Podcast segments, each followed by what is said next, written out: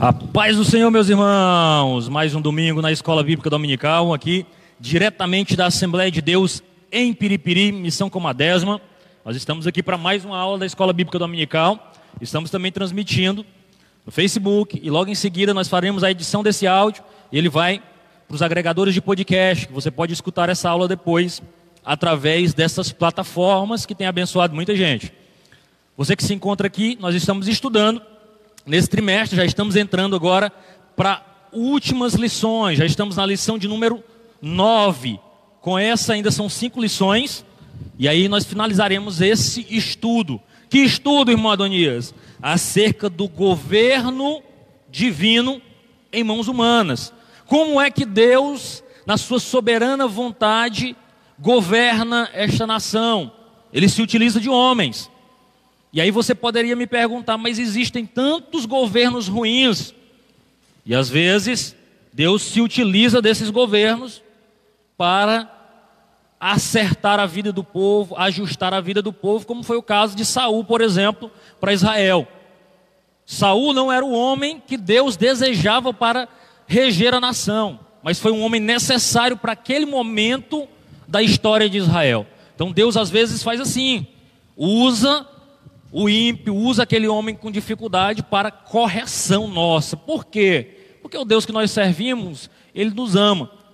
E um princípio de quem ama é a correção.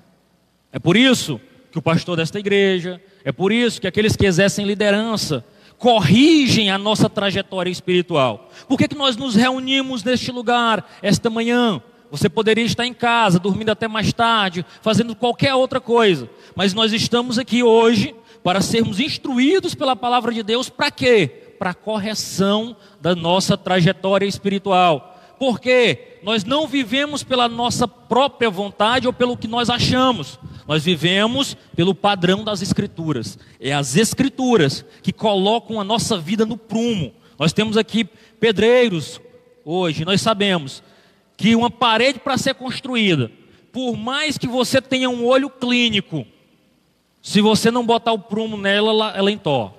Entorta ou não entorta, irmão Gilberto? Muito bem-vindo aqui, irmão Gilberto, que nos assiste por muitas vezes pelas redes sociais, hoje está aqui conosco, é motivo de grande alegria, ele que teve um tempo viajando. Mas entorta ou não entorta a parede, irmão Gilberto? Entorta.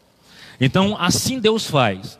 E assim Deus também se utiliza, na sua própria palavra, para dizer que estava passando prumo no reino de Israel, assim também ele passa o seu prumo e acerta a nossa caminhada com ele. Amém? E aí nós estamos estudando na aula de hoje a lição de número 9, o reinado de Davi. Na aula anterior nós analisamos o exílio de Davi. Davi se encontrava na aula anterior, ministrada pelo diácono Jardres Rodrigues, isolado, exilado do reino de Israel estava fora de Israel, era um homem perseguido por Saul. Agora o cenário é outro. Agora a situação mudou. Saul morreu. E agora quando Saul morre, a situação para Davi muda o quadro, mas não muda de uma vez. E é isso que nós vamos aprender na aula de hoje. Eu quero instruir você na aula de hoje. A caminhada cristã, ela tem estágios. Não existe você sair daqui do anonimato ir para a posição de destaque, primeiro, se Deus não colocar. E segundo, se você não for provado e aprovado por Deus. Para chegar em posição de destaque, como aconteceu com Davi, tem que saber esperar o tempo de Deus, tem que caminhar com Deus e ter experiências com Deus. Um homem sem história com Deus, ele não chega a lugar nenhum. Nós vamos aprender isso na aula de hoje. Eu quero instruir você pela palavra de Deus nesta manhã. Amém? Então vamos fazer a leitura, inicialmente a leitura do título da lição, lição de número 9, 1 de dezembro, diz assim: vamos juntos? Lição de número 9, vamos lá falar juntos? Muito bem, pode melhorar, vamos mais firme?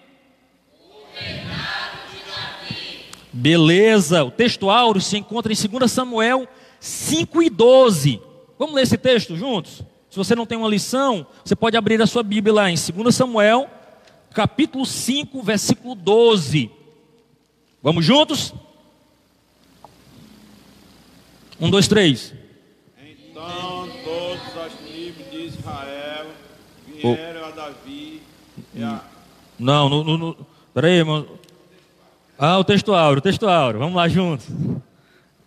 Não, mas é porque o texto é em 2 Samuel 5,12. Vamos lá juntos? Entendeu Davi que o Senhor confirmava rei sobre Israel e que exaltava seu reino por amor de seu povo. Olha só. Segundo Samuel 5, 12. Aqui nós temos só nesse versículo aqui, irmão, nós poderíamos passar a semana, a, a, a aula toda falando só desse texto. Porque aqui está extraído aqui grandes verdades desse texto e nós vamos utilizar ele no decorrer da aula. Vamos para a verdade prática. A glória do reinado de Davi deve-se antes de tudo à boa mão de Deus que estava sobre ele. Guarde aí, guarde isso. Não foi o intelecto de Davi, não foi o sobrenome de Davi, foi o que? A boa mão do Senhor. Guarde isso. 2 Samuel, agora sim, irmão Sebastião. 2 Samuel 5, do 1 ao 12. Eu quero fazer uma leitura alternada e participativa. Eu vou ler um versículo, os irmãos leiam o seguinte e todo mundo participa desse processo. Diz então assim: Então, todas as tribos de Israel vieram a Davi, a Hebron, e falaram, dizendo: Eis-nos aqui, teus ossos e tua carne somos. E também dantes, sendo Saul ainda rei sobre nós, era tu o que saías e entrava com Israel. E também o Senhor te disse: Tu apacentarás meu povo de Israel, e tu serás chefe sobre Israel. Assim, pois, todos os anciãos de Israel vieram ao rei, a Hebron. E o rei Davi fez com eles aliança em Hebron, perante o Senhor, e ungiram Davi rei sobre Israel. Da idade de 30 anos, era Davi quando começou a reinar. 40 anos reinou. Em Hebron reinou sobre Judá sete anos e seis meses, e em Jerusalém reinou 33 anos sobre todo o Israel e Judá. Partiu o rei com seus homens para Jerusalém contra os Ebuseus, que habitavam naquela terra, e falaram a Davi, dizendo: Não entrarás aqui, a menos que lance fora os cegos e os coxos, querendo dizer: Não entrará Davi aqui. Porém, porém Davi tomou a fortaleza de Sião. Esta é a cidade de Davi. Porque Davi disse naquele dia: Qualquer que ferir os hebreus e chegar ao canal e aos coxos e aos cegos, que a alma de Davi aborrece, será a cabeça e capitão. Por isso se diz: Nem cego, nem coxo entrará nesta casa. Assim habitou Davi na fortaleza e lhe chamou a, a- lhe chamou a cidade de Davi. E Davi foi edificando, edificando em redor, desde Milo até dentro. E Davi se ia cada vez mais aumentando e crescendo, porque o Senhor dos Exércitos era com ele. Irão, rei de Tiro, enviou mensageiros a Davi, e madeira de cedro, e carpinteiros e pedreiros que edificaram a Davi uma casa. Entendeu Davi que o Senhor o confirmava rei sobre todos e que exaltava o seu reino por amor do seu povo. Ponto. Irmãos, que texto maravilhoso. Dá para a gente extrair verdades preciosas desse texto. Primeira coisa que eu quero falar com os irmãos, a guiso de introdução, a nossa aula vai estar dividida em uma parte introdutória, que eu quero lhe explicar todo o contexto desse, desse ambiente aqui, de tudo que estava acontecendo no reino de Israel e reino de Judá. Eu preciso lhe explicar essas divisões para que você compreenda e amadureça comigo no conhecimento das Escrituras. Mas ainda vou falar sobre o tópico 1, que Davi é constituído rei, qual foi o processo para isso. Segundo, no tópico 2, a consolidação do reino de Davi. Né, não nasceu pronto, ao passo que ele ia conquistando, que ele ia avançando, o reino ia sendo construído e edificado. E terceiro, a grandeza política do reinado de Davi. E por fim, nós faremos uma conclusão a respeito de tudo isso que nós estaremos caminhando a partir de agora. Amém?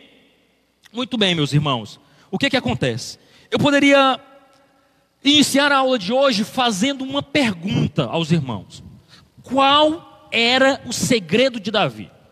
Vamos fazer uma, uma constituição, um pouquinho da história. Davi, um homem anônimo, era um homem anônimo, mas um belo momento da sua caminhada, um belo momento, Deus chega para Samuel e diz assim: Samuel, até quando terás misericórdia de Saul? Quando eu o tenho rejeitado? Instruiu Samuel que saísse lá de onde ele estava e fosse a Ramá, fosse até, fosse até a região ali onde ficava a, a, a casa de Jessé, e lá escolhesse dentre os seus filhos um rei para si, porque Deus tinha a sua reserva. Olhe, até este momento, Davi não existia no cenário de Israel. Davi era ninguém, era um pastor de ovelhas, o menor de sua casa. Ele estava lá de trás da malhada, como o próprio Senhor disse: Eu te tirei de detrás da malhada.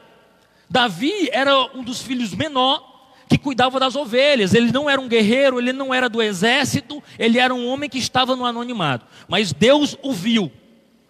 Eu aprendo uma verdade aqui: Deus nos vê. Deus nos vê nas nossas pequenas atividades. Por quê? Davi era um excelente pastor de ovelhas. Era um homem que dava a sua vida pelas ovelhas. E às vezes, muitas vezes, e nós vamos aprender aqui, nós desprezamos o dia das pequenas coisas. Não, eu só quero servir se for no melhor lugar. Eu só quero servir se for numa posição de destaque.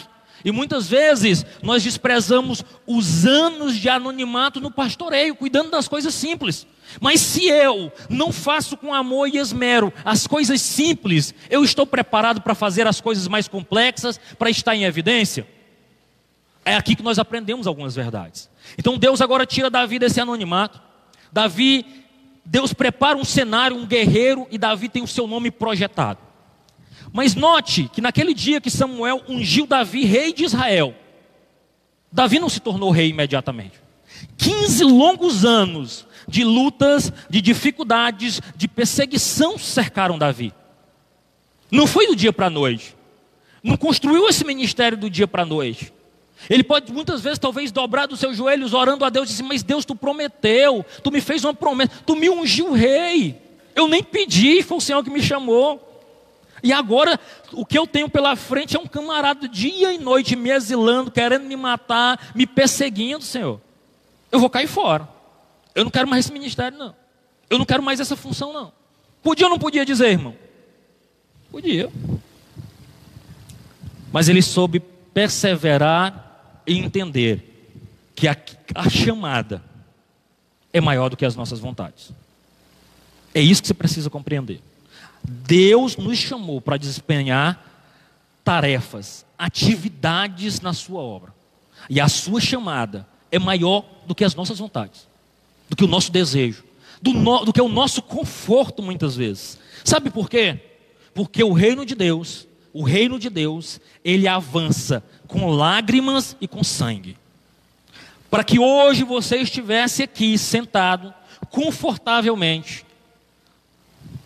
com um ambiente climatizado, ouvindo uma palavra sendo de instrução da parte de Deus, eu quero lhe dizer que muita lágrima e muito sangue foi derramado até o dia de hoje para que o cristianismo chegasse até nós e nós estivéssemos aqui ouvindo.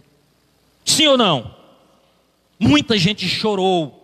Muita gente disse: Senhor, prospera essa obra, faz esse trabalho crescer, Senhor.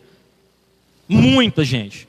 Começando Inicialmente pelos dois missionários fundadores da Assembleia de Deus que deixaram o conforto de um ambiente americano e vieram para um país que ele não conhecia, para uma cidade que ele não conhecia, para um idioma que eles não falavam, padecer e sofrer. Irmão, os primeiros que morreram por Jesus, quem foi? As crianças no tempo exatamente, de Jesus. Exatamente. Quando nasceu Jesus, o rei mandou matar todas as crianças de Inocente. dois anos abaixo para se encontrar com Jesus, mas não encontraram. Exatamente. Então, para a glória de Deus. O evangelho, o cristianismo, ele avança com lágrimas e com sangue. Grave isso. Lágrimas e sangue. Amém? Muito bem. Deixa eu dizer mais alguma coisa para você acerca disso. Então tudo isso aconteceu e eu comecei esse discurso dizendo: qual é o segredo de Davi? Sabe qual é o segredo de Davi? Confiança em Deus. É ele saber que a situação que eu estou passando hoje, a situação que você enfrenta hoje é temporária. Vai passar. O sol vai brilhar. A circunstância, toda essa adversidade, um dia vai cessar. Essa era a confiança de Davi. E o segredo de Davi, depender de Deus. Confiar em Deus. Depositar a sua esperança em Deus. Esse era, é, era a, o grande segredo de Davi. E você vai perceber que a mão de Deus o conduzia. E aí eu até fiz uma colocação dizendo assim: existem posições de autoridade que é Deus que dá. Não adianta, você pode espernear, dizer, fazer e acontecer. É Deus que coloca e é Deus que sustenta. Sabe por quê? Porque Davi era um improvável. Se alguém perguntasse, fizesse uma enquete, uma entrevista com o povo de Israel, perguntando na época de Saul, quem seriam os próximos reis de Israel? Eu lhe digo com segurança, Davi não apareceria nessa lista. Ninguém nem sabia quem era Davi. Eu imagino que tão certo como, como diz a canção que o amanhã que se levanta, os filhos de Saul pensaram: eu, o primogênito, ser rei. E depois o meu filho, e depois o meu filho depois dele. Nunca pensaram que Deus tinha outros planos para o seu povo, para a sua obra. Porque Deus muitas vezes pega os improváveis e transforma em prováveis. Aquele que não era, e para confundir aquele. Não é isso que, que o apóstolo Paulo diz? Que ele pega as pequenas coisas para confundir as grandes. Ele pega os improváveis para confundir as cabeças e dizer assim: sou eu que faço. E aí nós vamos caminhar entendendo essa verdade. Olhe só, Davi o seu reinado pujante, como o comentador coloca, e todo o avanço do seu reinado, estava baseado na sua confiança em Deus. O segredo de todo o, rei, o, o, o, reinado e a prosperidade de Davi está em 2 Samuel 5,12. Quando Davi começa a ver a bênção do Senhor lhe alcançando, ele chega à seguinte conclusão. Olha o que, é que diz o texto. E entendeu Davi que o Senhor o confirmava rei sobre Israel. Davi, na sua trajetória, ele pôde compreender que tudo aquilo que estava acontecendo era porque de fato Deus tinha dito assim: olha, tu vais ser rei e eu vou zelar pela minha palavra. Mas não é só isso, porque ele era o bambambam, bam, bam, porque ele era o bonito, porque ele era o xodozinho de Deus. Deus o confirmava rei sobre Israel. E ele pega e responde aqui essa pergunta: por que, que Deus confirmou ele sobre Israel? Olha a resposta: por amor do seu povo. Tudo que nós desenvolvemos, tudo que nós chegarmos a ser no reino de Deus, tem uma causa maior do que nós mesmos. Nunca será qualquer projeção que nós possamos ter no reino de Deus, nunca será para gravar o nosso nome na história. É porque Deus ama a sua igreja e ama o seu povo. No dia que você perder de vista essa realidade e achar que a coisa que se move no reino de Deus é por causa que você é bom, inteligente, é o pregadorzão, é o espiritual, é o bambambam, bam, bam, é que quando você canta o milagre acontece, quando você fala é que Deus se manifesta, você perdeu completamente a ligação com aquilo que é espiritual. Porque tudo que é dado é para edificação da igreja de Cristo Jesus. O apóstolo Paulo é quem melhor desenvolve esse tema na Bíblia. Quando ele vai dizer que quando Deus, quando Jesus sobe aos céus e Deus dá, dá dons aos homens, ele tinha um objetivo nesses dons: edificação do corpo de Cristo. E agora é a hora que eu vou tocar na sua ferida, como eu gosto de fazer. Quando nós negligenciamos os dons que Deus nos deu, e simplesmente dizemos: não vou fazer, não vou quero mais, de algum modo, eu estou roubando algo que deveria ser dado para a edificação da igreja de Cristo. Eu estou fazendo como aquele homem da parábola de Jesus. Eu peguei um talento que me foi confiado. E esse talento não me foi confiado para o meu próprio ego ou para a minha própria projeção. Esse talento me foi confiado para a prosperidade do reino, do dono, do distribuidor de talentos. Quando eu pego esse talento, cavo uma cova e enterro, no dia que eu me apresentar diante do Senhor, dono de tudo, ele me fará a seguinte pergunta: Cadê o talento? Aí você pode dizer: Não, Senhor, é porque eu me ofendo fácil. E aí eu preferi largar tudo. Não, Senhor, é porque tu sabe, a tua igreja é difícil, aí eu, eu não quero mais servir. Aí eu peguei o meu talento, cavei um buraco bem fundo e depositei. Você sabe qual é a resposta de Deus? Servo mal. Se pelo menos tivesse pegado esse talento e dado aos banqueiros para multiplicar, eu perdi com isso, eu investi em você. Eu te dei saúde, eu te dei inteligência, eu te dei sabedoria, eu te dei capacidade de aprendizado, eu te dei um talento, e a sua resposta para mim é: não vou fazer? Pesado, né? Oi, Madonias, começa mais devagar, desse jeito tá bate menos, né? Serve para mim também, meus irmãos. Mas o fato aqui é que nós precisamos alertar, atentar para essa realidade. O reino de Deus se move por investimentos de Deus em nós. Nós temos aqui perfeitamente as condições para fazer esse reino, essa igreja, esse trabalho prosperar. Se cada um de nós em compreender aquilo que recebeu de Deus e usar o que recebeu de Deus para a prosperidade do seu reino, a obra vai avançar e o reino de Deus vai avançar e nós ganharemos muitas vidas para Jesus e a obra de Deus vai prosperar. Mas tem um segredo ainda em tudo isso, que é uma das coisas que eu acho maravilhoso no Salmo 46. Quando o escritor diz assim, Deus falando através dele, diz assim: Aquetai-vos e sabei que o Senhor é Deus. E aí Deus diz: Eu serei conhecido entre as nações, eu serei exaltado. Deus de algum modo está dizendo assim: Olha, fique tranquilo, com você ou sem você, eu vou ser exaltado. Eu serei conhecido. Meu nome vai ser exaltado.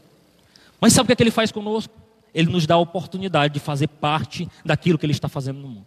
Então nós somos desafiados, confrontados a receber de Deus algo e fazer a diferença nessa nação.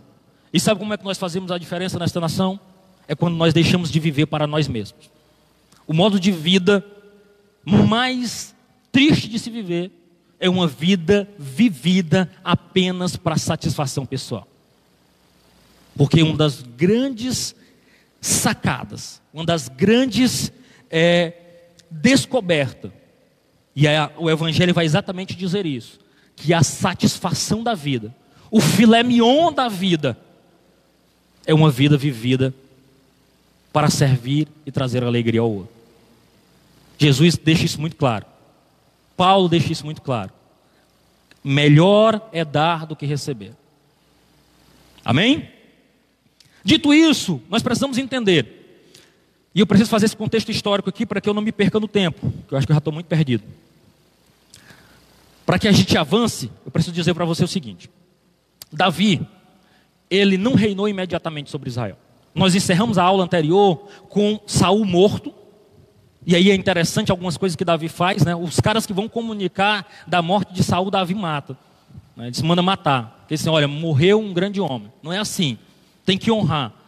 Mesmo Saul todo errado, ele tinha um respeito por aquele grande líder. Mas agora acontece um cenário seguinte. Davi poderia dizer: pronto, o meu grande adversário morreu. Parte dos seus filhos também morreram. Então, tudo bem, eu serei o rei. Finalmente eu serei rei. Só que ainda existia uma pedra no meio do caminho. Isbosete, um dos filhos de Saul, não morreu. Estava vivinho da Silva. E agora, Abner, um dos generais de Saul, um homem estimado, um homem habilidoso, um homem competente, põe Isbosete como rei sobre Israel. Nesta época é possível já perceber uma fragilidade na unidade das tribos de Israel. Quantas tribos tinham em Israel? Um de cada vez, para não tumultuar. Doze tribos em Israel. Só que assim é muito claro no texto de Samuel referência a todo Israel e referências a Judá. Por que isso? Porque Judá era uma tribo muito proeminente, inclusive era da tribo de Judá que Davi pertencia. Então muitas vezes Judá ficava um pouco separado do, de todo Israel, das outras 11 tribos. De modo que Davi, naquele dia, foi levado até Hebron e constituído rei sobre Judá. Apenas uma das tribos de Israel, que era a tribo que Davi pertencia, ele foi ungido rei ali. Então Davi reina por sete anos e seis meses, exclusivamente na tribo de Judá. E as outras onze tribos, irmão Adonias, o que foi que aconteceu? Essas outras onze tribos, chamada de Israel, foi agora regida por Esbocete. Esbocete reinou por dois anos, até que ele teve um sério problema administrativo. Ele era um homem frágil, era um homem que todo o seu poder de administração estava baseado no, no, seu general, que era Abner. E Abner percebeu o quanto que ele era frágil e tentou fazer uma aliança com Davi. E nesse processo de fazer uma aliança com Davi, Joabe, que era o general dos exércitos de Davi, em uma das batalhas entre Judá e Israel, Abner mata o irmão de Joabe, chamado de Amiel. Joabe fica irado com aquilo tudo e na primeira oportunidade, sem o conhecimento de Davi, ele faz, ele executa Abner. Eu estou aqui resumindo, mas o texto bíblico é bem amplo na, nessa leitura. É bom que você faça essa leitura para que você compreenda toda a história. De modo que Davi ficou muito triste, chorou a morte de Abner. As palavras de Davi no túmulo de Abner foi assim: hoje cai um príncipe em Israel. Oi? Isso tudo está no a partir do, do, do, do 12, capítulo 12 de 2 Samuel. É, é, descrito toda essa, essa parte, essa narrativa que eu acabei de dizer. Tá? E aí o que, que acontece? Com a morte de, Isma, de, de, de Esbocete, então começa a aula de hoje. Olhe só o que é, que é dito. Então todas as tribos de Israel vieram até Davi e fizeram uma aliança com Davi. Agora todas as tribos. Davi agora começa a reinar sobre todo Israel. E aí ele faz uma aliança com esse povo. O comentador é sábio em dizer o seguinte: Davi é uma espécie de rei messiânico. Há uma série de promessas feitas para Davi que dele descenderia aquele que o cedro nunca se afastaria da mão. É por isso que um belo dia Jesus está caminhando ali na, nas direções, nas regiões de Jericó, e um cego chamado Bartimeu, filho de Timeu, diz assim: Jesus, filho de Davi, tem compaixão de mim. Ou seja, estava claro para aquele cego que não podia ver, mas tinha uma visão espiritual ampla, que Jesus era um descendente direto da casa de Davi. É por isso que o escritor Mateus, o evangelista, ele usa 17 versículos do seu primeiro capítulo para mostrar a genealogia de Cristo para afirmar que ele é o filho de Davi. Como Mateus escreve para judeus, Mateus tinha um interesse de mostrar para os judeus que Jesus Cristo era um descendente direto de Davi. Então existia toda uma promessa no Antigo Testamento de que o grande Messias, o grande rei vitorioso que viria, descenderia de Davi. Note e aí a gente vai falar isso mais na frente, mas eu vou dar só um, um, uma pincelada, que Davi foi o homem, e o texto que nós lemos aqui é, vai deixar claro, que foi lá e tomou Jerusalém dos Jebuseus.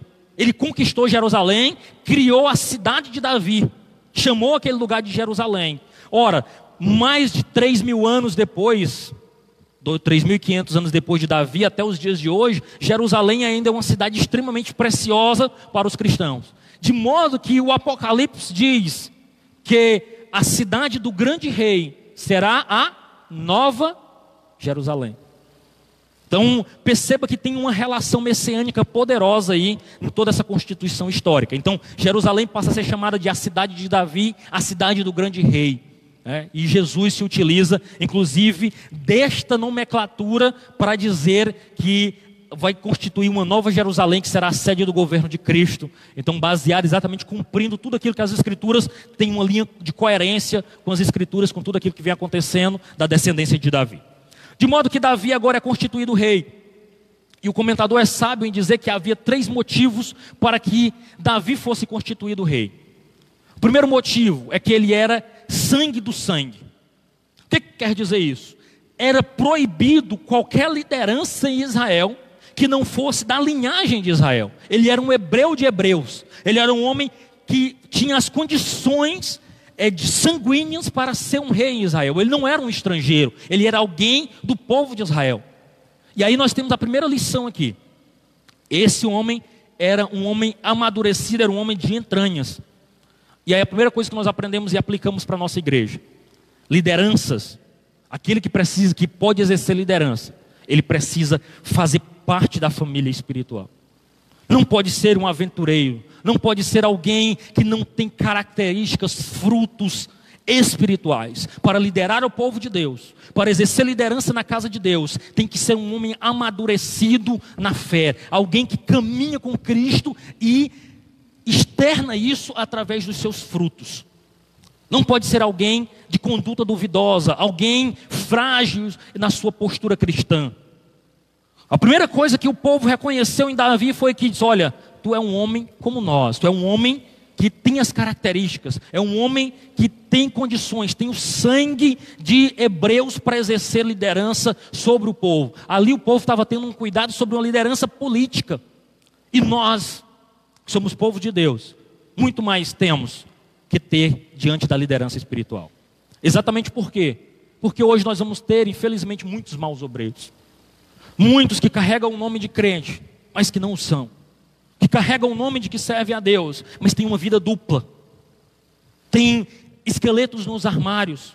E nós não podemos caminhar com isso, porque a igreja de Cristo e o obreiro especialmente, eu estou me dirigindo a obreiros. O apóstolo Paulo ao escrever a Timóteo, ele é enfático em dizer: procura apresentar-te como obreiro aprovado, que não tem do que se envergonhar, que maneja bem a palavra da verdade. Ou seja, é exigido daquele que é professor, que é aquele que, que, é líder de conjunto, que é líder de departamento, que dirige congregação, que é músico na casa de Cristo, que canta, que louva, que está em evidência em algum momento uma postura cristã ilibada.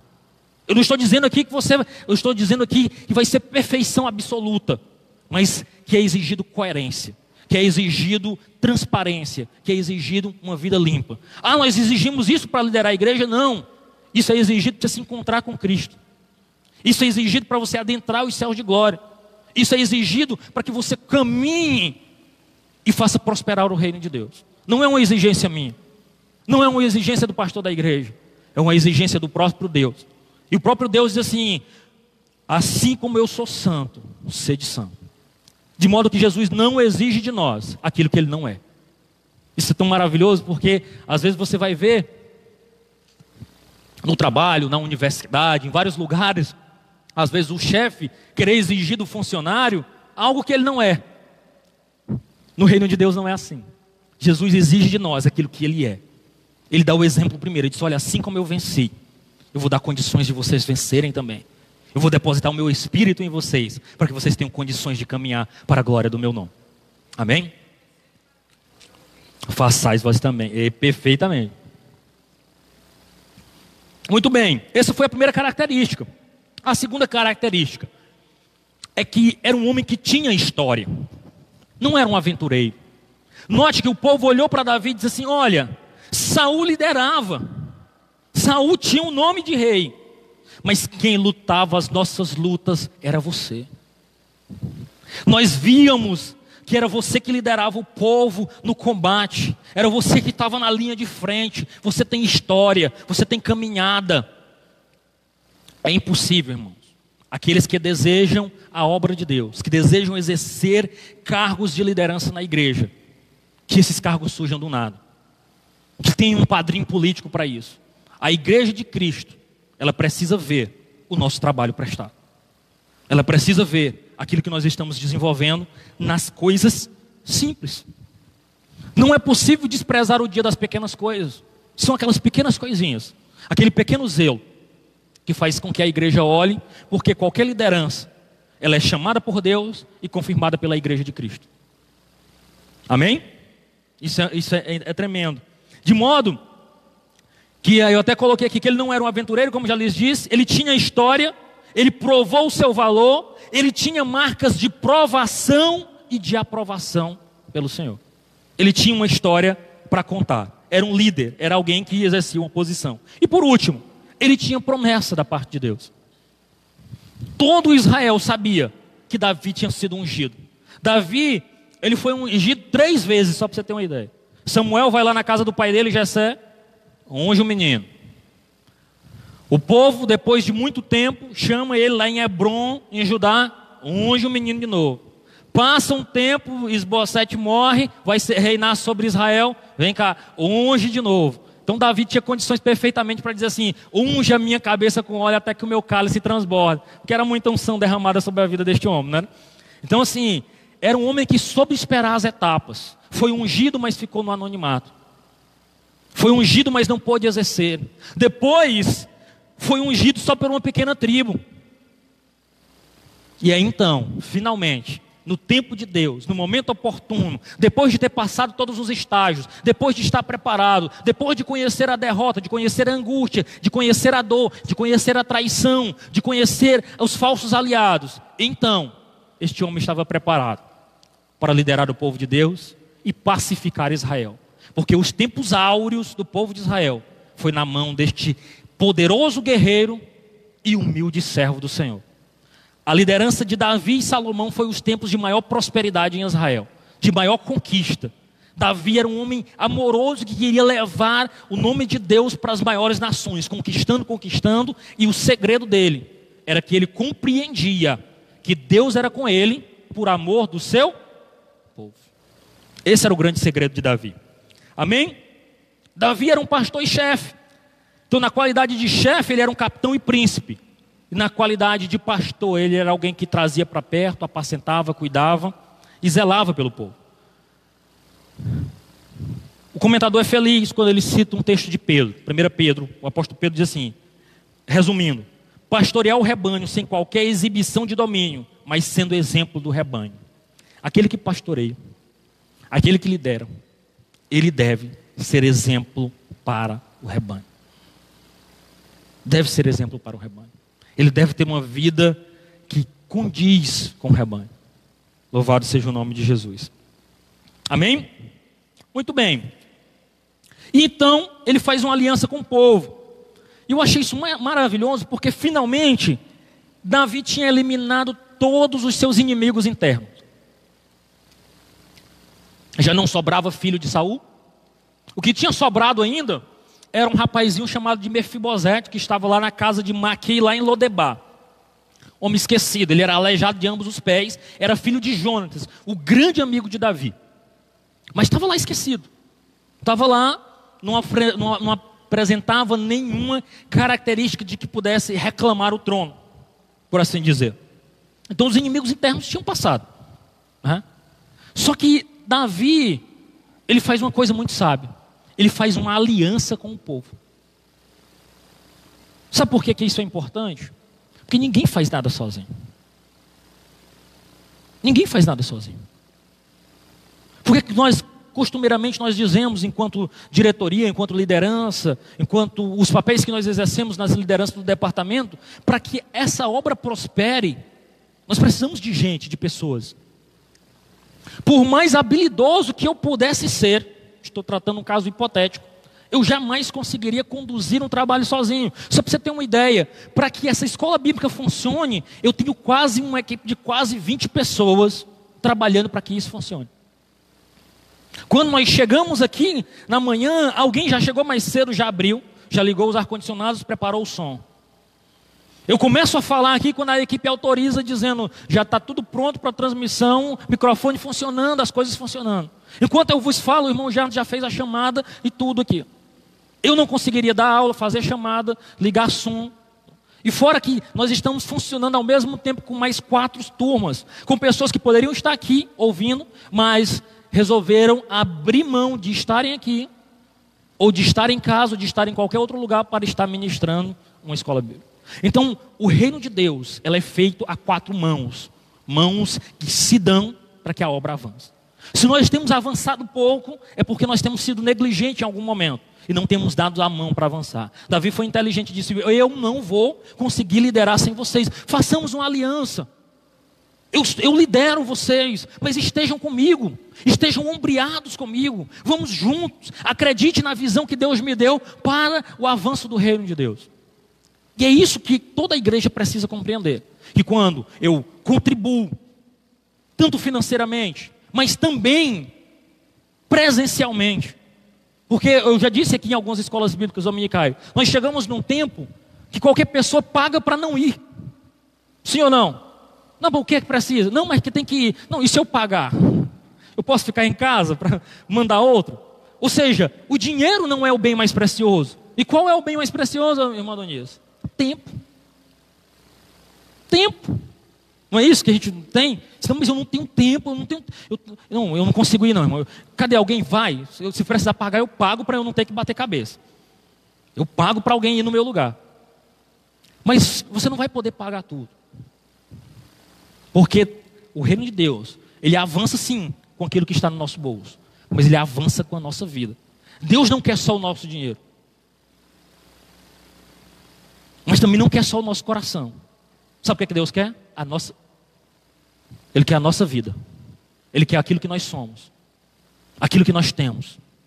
Ele quer a nossa prioridade. É por isso que é tão, é tão maravilhoso quando nós entregamos as nossas contribuições. Porque de algum modo eu estou dizendo para Deus, Deus, eu creio, eu creio, que com menos eu farei mais. Tem lógica nisso aí?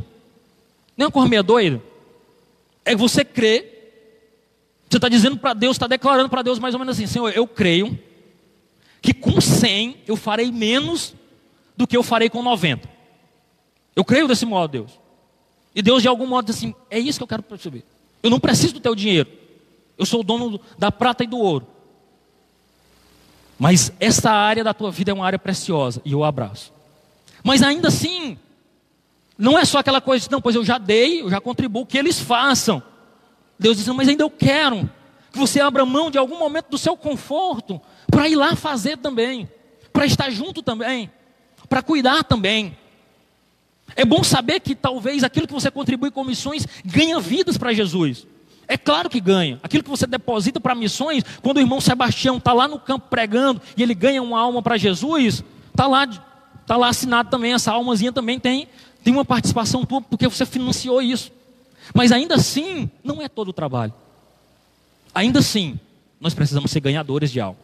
Ainda assim, você vai precisar ainda na sua caminhada cristã pegar alguém que não conhecia Jesus, apresentar Jesus para ele, ver ele crescendo, caminhar com ele e finalmente, daqui a um tempo, ver ele ganhando outros. Você já fez essa experiência?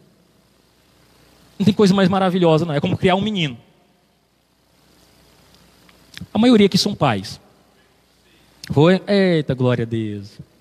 Louvado seja o nome de Jesus, irmão Sebastião. Louvado seja o nome de Jesus pela sua vida. Quem tem. Ou oh, bênção de Deus. A melhor época da vida para se entregar a Jesus é quando criança ainda, porque a caminhada é grande de trabalho e de desenvolvimento para o reino de Deus.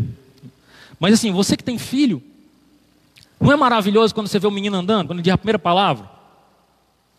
Nós precisamos gerar filhos espirituais também. Você vê ele caminhando com Jesus, vê ele citando o primeiro versículo bíblico, vê ele trazendo a sua primeira saudação, a sua primeira pregação. Eu tive a oportunidade de acompanhar um jovem, eu fui por muitos anos líder de jovens, e hoje eu posso dizer, um dia desse eu fui casar o meu menino, né, um, um garoto muito especial para mim. No casamento dele eu fui, e aí recentemente ele fez um ano de casado. Aí eu muito feliz, ele viajando, eu mandei uma mensagem para ele, né? Falando, né? Diz, olha, eu fiquei muito, eu sou muito feliz com o homem que você se tornou. Um crente, um homem responsável, um, um profissional ilibado, um homem que caminha com Jesus. E aí, assim, você ouvir de volta, assim, diz, olha, você fez parte dessa caminhada. Você foi responsável por isso. Então isso traz uma alegria, você diz, poxa, que bacana. De algum modo, eu ajudei alguém a caminhar com Cristo de forma mais profunda. E nós precisamos dessa caminhada, desse testemunho de fé em algum momento da nossa vida. Amém? Os irmãos hoje estão me apertando. Eu fui dar liberdade para eles. Dá nisso. Consolidação do reino de Davi. Então, como eu já lhes disse, Davi fundamentou tudo, se torna rei. O texto bíblico diz que ele reinou sete anos e meio sobre Judá, 33 anos sobre Israel, um total de 40 anos de reinado, de anos de prosperidade. Mas a, sabe qual foi a primeira coisa que Davi fez? Ele foi consolidar Jerusalém. Ele disse: Olha, eu preciso de um lugar que seja o centro da adoração e do culto ao Senhor. Então ele vai lá, aí tem o texto que nós lemos aqui, os Jebuseus, ele manda dizer, olha, eu quero essa cidade aí. O Jebuseu, não, dou não. Só se passar por cima de cega e de coxa, ele disse, tem problema não. Passe por cima de tudo. Mas essa cidade bem aí vai ser conhecida como a cidade de Deus. Fique tranquilo. Eles expulsam os jebuseus e começa ali a sua empreitada de edificação daquela cidade para se tornar um centro religioso. Com Davi, o culto levítico, ele é introduzido com música. Até então, o culto era um ritual muito, muito é, engessado. Davi põe como um cantor extraordinário, um compositor de primeira linha. Ele introduz um movimento num culto de grande celebração. Davi começa a pensar e há, há no seu coração um desejo de construir a casa de Deus. Quem primeiro falou em construção de igreja, de templo, de um local para adoração a Deus, foi Davi. Até aquele momento da história, a arca de Deus, a arca da aliança chamada, ela não tinha um local fixo. Ela acompanhava as batalhas. E sabe quando Davi assume, sabe onde é que está a arca? A arca tinha sido levada com a derrota de Saul, tinha sido levada para o templo de Dagon com os filisteus. Só que lá Dagon não, não deu muito bem, Dagon levou uma surra da arca lá, e os filisteus não leva, sai fora a arca. E aí essa arca é deixada na casa de um homem lá esquecida, ninguém foi atrás. Quando Davi começa a reinar sobre Israel, ele disse: Eu quero a arca. Porque a arca representa a presença de Deus. Eu quero a presença de Deus bem aqui, na sede do meu reinado. Eu quero fazer as coisas para a glória do nome de Deus. Então ele começa a edificar uma cidade, começa a construir Jerusalém com esse intuito com esse intuito de transformar Jerusalém na capital política e no centro religioso, na cidade de Davi, a cidade do grande rei. Né? Louvado seja o nome de Jesus. Então, ele era um líder preparado, conhecedor de técnicas militares, mas um homem também de um coração muito sensível, um coração muito quebrantado e desejoso da presença de Deus. Aí ele faz, como já lhes disse, as reformas religiosas, ele coloca dois sacerdotes, um deles foi o próprio sacerdote, aquele único que escapou na matança dos 84 sacerdotes lá que o irmão Jardim falou na aula anterior. Saul chega lá e manda executar 85 sacerdotes de toda a cidade, um escapa, e aí Davi institui esse homem. Zadok era um dos sacerdotes, e aí, como era o nome do outro Jesus? Aí alguma coisa. Viu? Era esse nome aí. Perdi o nome aqui. Mas era, era, era esse camarada que reinou, que, que, era, que era o sacerdote. Abiatar. Abiatar não, Abiatar. Me parece que era esse nome. É, é, perdi o nome do rapaz, mas eu acho daqui a pouco, tá bom? Mas ele foi e Aimeleque, pronto, achei. Aimeleque foi o único que escapou lá da, da matança de, de Saul e ele foi colocado como sacerdote, também ali. Então assim, ele procurou levar a arca e reformulou o culto, introduzindo um local para adoração ao nome do Senhor. Certo? E a suprema aliança davídica. Então, Davi teve uma profecia muito interessante. Davi tinha, como eu já lhe disse, um grande desejo de construir um templo para Deus. Mas foi exatamente Natan, que levou a notícia que Davi não faria isso. Natan chega para Davi e diz: Olha, tu tem muito sangue nas mãos. Mas o teu descendente é que vai construir esse templo, essa casa de adoração, em nome do Senhor. E aí eu acho interessante que Champlin, se não estou equivocado, acho que foi Champlin que falou isso. Ele disse assim: Davi não edificou uma casa, um templo para o Senhor, mas Deus edificou uma casa, uma dinastia para Davi. Então, Davi não teve a oportunidade de fazer um templo de adoração ao nome do Senhor, mas Deus, com sua graça e bondade, preparou uma casa, uma dinastia. Davi agora tem uma dinastia poderosa de sucessões nos reinos de Israel, marcando seu nome, inclusive, sendo conhecido como pai terreno do Senhor Jesus Cristo. né, que é isso que o, o Bartimeu vai falar lá. Da, é, Jesus, filho de Davi, tem misericórdia de nós. Então, o comentador foi feliz quando ele diz assim: podemos ver aqui três coisas importantes. Primeiro, a firmeza da sua família na terra. Seus sucessores teriam a presença de Deus e uma dinastia eterna. Então, na relação de Deus com Davi, ficou bem estabelecido isso. Deus faz uma aliança com Davi de que ele permaneceria firme no trono, ele permaneceria firme nesse trato, nesse cuidado. Eu acho bonito quando, antes de Davi morrer, ele chama o filho e diz: Olha, eu vou pelo caminho de toda a terra. Esforça-te e ser homem. Fala, vai falar exatamente isso. Seja homem. Seja menino, não, seja homem. As grandezas políticas do reinado de Davi. Quais foram as realizações militares? Você vai ver no texto, nessa conquista militar de Davi, muito comum os seguintes verbos: ferir, sujeitar, matar, tomar. Então ele conseguiu conquistar muita gente. Foi um, rei que trouxe grandes prejuízos para os filisteus, ou seja, conseguiu tomar grandes possessões de terra. Ele avançou sobre os filisteus, sobre os moabitas, sobre os sírios, sobre os edomitas, ou seja, ele expandiu muito o reino de Israel além fronteiras do que já era. E além disso, é, ele fez, tomou grandes possessões né, e foi um maravilhoso líder de Israel. Mas toda essa conquista, muito claro estava para Davi que isso tudo vinha do Senhor. Também foi um habilidoso administrador. Ele fez grandes modificações administrativas. É com Davi que você começa a ter registros mais profundos historicamente falando. Ele constituiu uma corte administrativa. Ele pôs comandantes sobre os seus exércitos, homens habilidosos, botou, dividiu ali o exército por capitães, que já era uma coisa comum, mas ele dá nome a isso.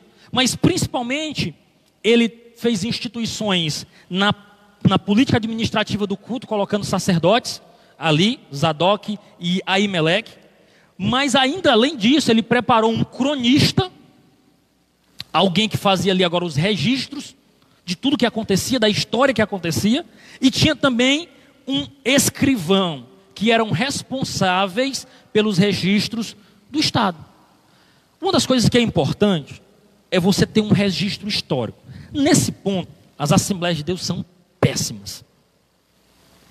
Hoje nós temos um livro muito interessante, que é um do pastor Raimundo Leal. Ele é presidente do campo da Assembleia de Deus ali no aeroporto. Ele tem um livro chamado de, de, da Igreja em Teresina, uma igreja edificada. Eu tenho esse livro.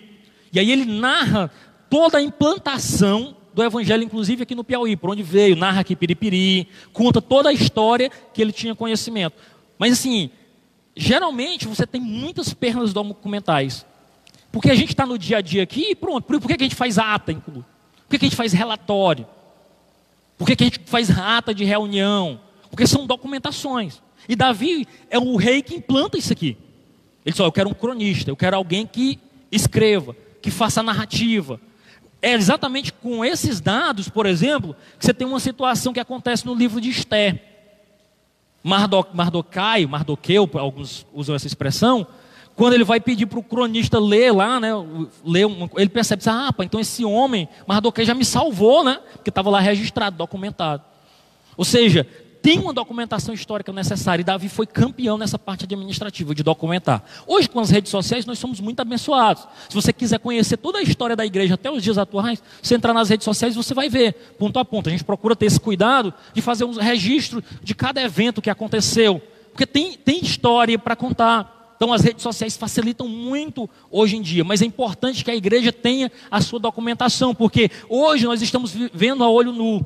Mas a nossa geração, se Jesus não voltar daqui a 10, 20, 30 anos, quando nós passarmos, houve toda uma história de homens e mulheres que doaram as suas vidas para que a obra do Senhor prosperasse e crescesse. Mas ainda assim, embora que não se tenha esses registros, embora que sejam anônimos aqui nesta terra, são bem conhecidos nos céus.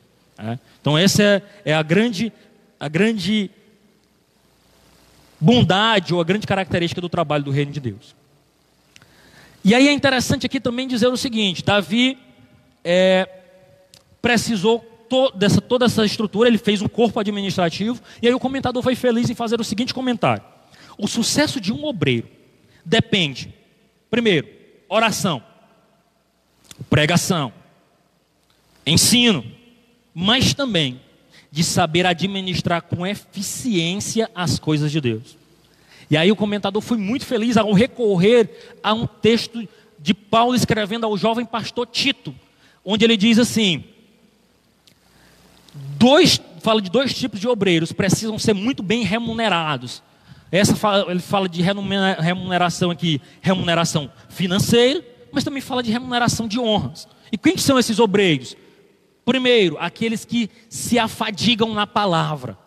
Que, é que ele está dizendo ali? Aquele que se debruça sobre a palavra para ter conteúdo para ensinar o povo. Aquele homem que gasta tempo em oração e que gasta tempo em estudo. Para quê? Para não ser um sermão qualquer, para não ser mais só uma pregação, mas ser a pregação, ser um alimento vindo do céu, do forno de Deus para a igreja. Cada culto, ele deve ser tido, encarado dessa maneira. É um momento ímpar. Eu ainda, ainda hoje tremo na base quando vou pregar. Por quê? Não porque não sei o que dizer, mas eu penso do seguinte modo: meu Deus, Talvez essas pessoas terão a sua única oportunidade de ouvir a palavra de Deus e está sobre a minha responsabilidade. Talvez seja a primeira e quem sabe a única, última vez que a pessoa vai entrar.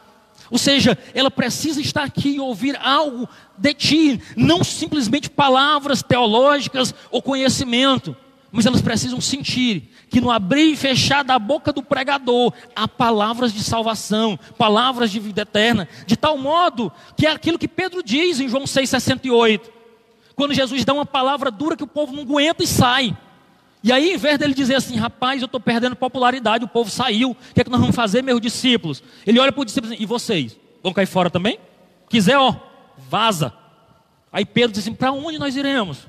É tu que tem palavras de vida eterna. Ou seja, tem que ficar claro na exposição da palavra que ela é uma palavra, não é uma palavra qualquer, não é um, um show, não é uma palestra, é a palavra de Deus sendo exposta aos corações, transformando vidas e mudando realidades. E ainda o segundo tipo é aqueles que administram bem. Devem ter dupla honra, devem ser bem remunerados, de acordo com Paulo escrevendo ao jovem pastor Tito. Aqueles que se afadigam na palavra e aqueles que administram bem devem ser honrados, bem remunerados.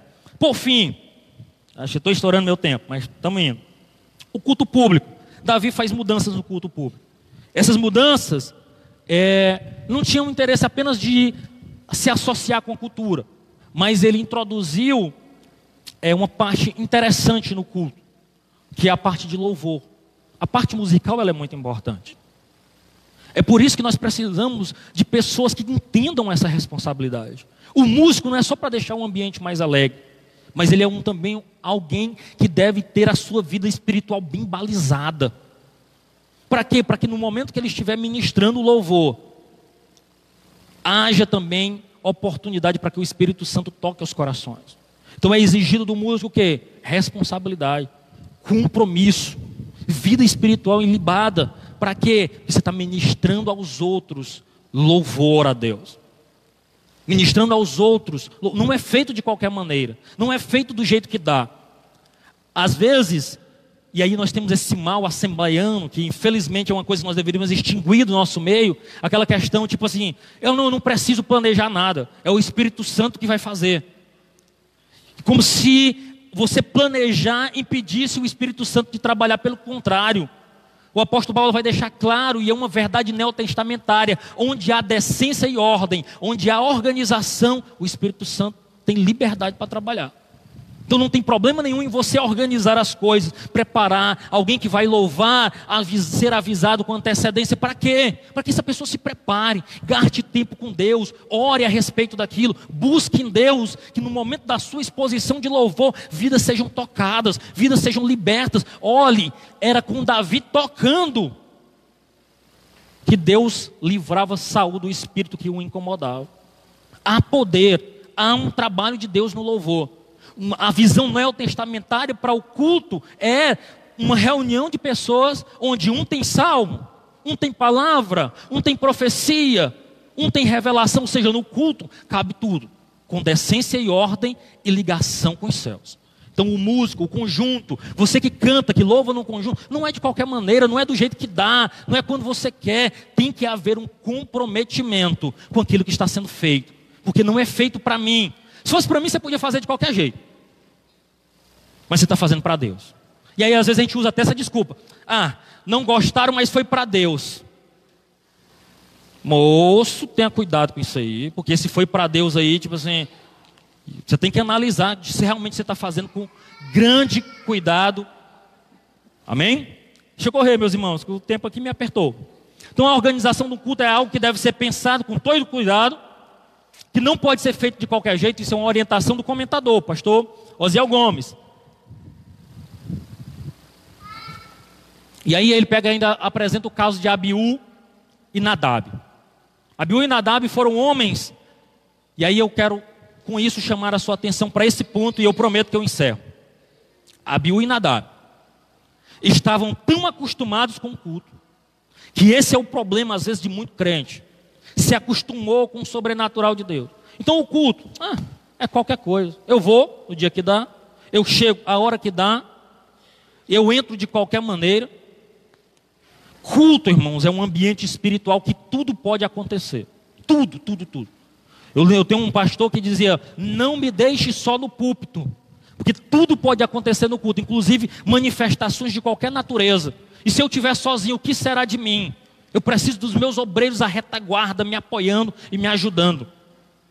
E aqui, Abiú e Nadab estavam tão acostumados em levar incenso para o culto, que levaram de qualquer maneira, pegaram o fogo em qualquer lugar trouxeram fogo que não pertencia ao, ao ritual certo de adoração ao nome do Senhor. E sabe o que, que aconteceu?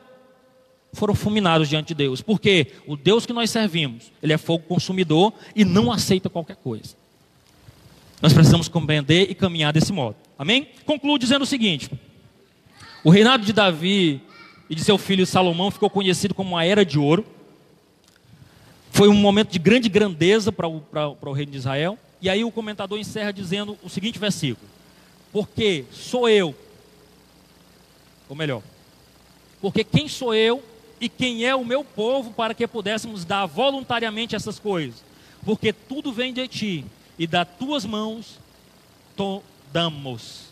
Aqui era um reconhecimento de Davi, entendendo que tudo que ele fez, tudo que o povo fez, a seriedade que ele serviu o reino de Deus, ele disse assim: Quem sou eu? Quem é o teu povo? Nós reconhecemos que oi, tudo que nós oi, somos, oi, que nós temos, vem de ti. Existe até uma canção que vai dizer assim: Tudo que sou, tudo que tenho, vem de ti, Senhor. Fala assim: Nunca me deixes esquecer. Né? Ou seja, que nós não podemos esquecer que tudo que nós temos, tudo que nós somos, ele vem do Senhor. Você. Opa, diga irmã Jaqueline.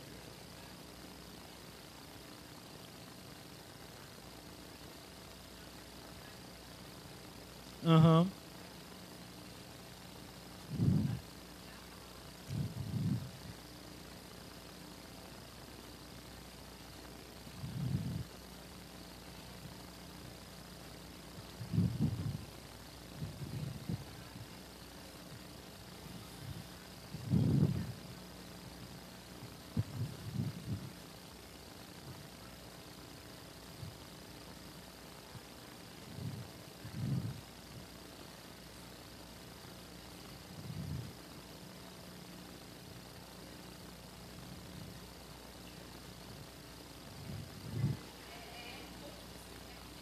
Uhum.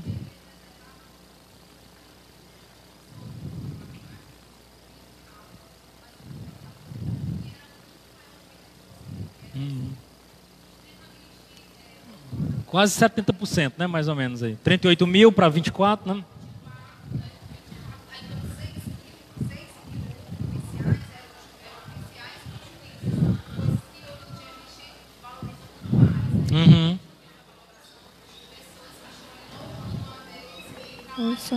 Para a obra de Deus. Esse, é, esse é o ponto-chave. Então, assim, louvemos a Deus por isso. Você que nos acompanhou pelas redes sociais até aqui, muito obrigado, que Deus te abençoe. Continue nos acompanhando, as nossas aulas são transmitidas pelo Facebook e nos agregadores de podcast. Quero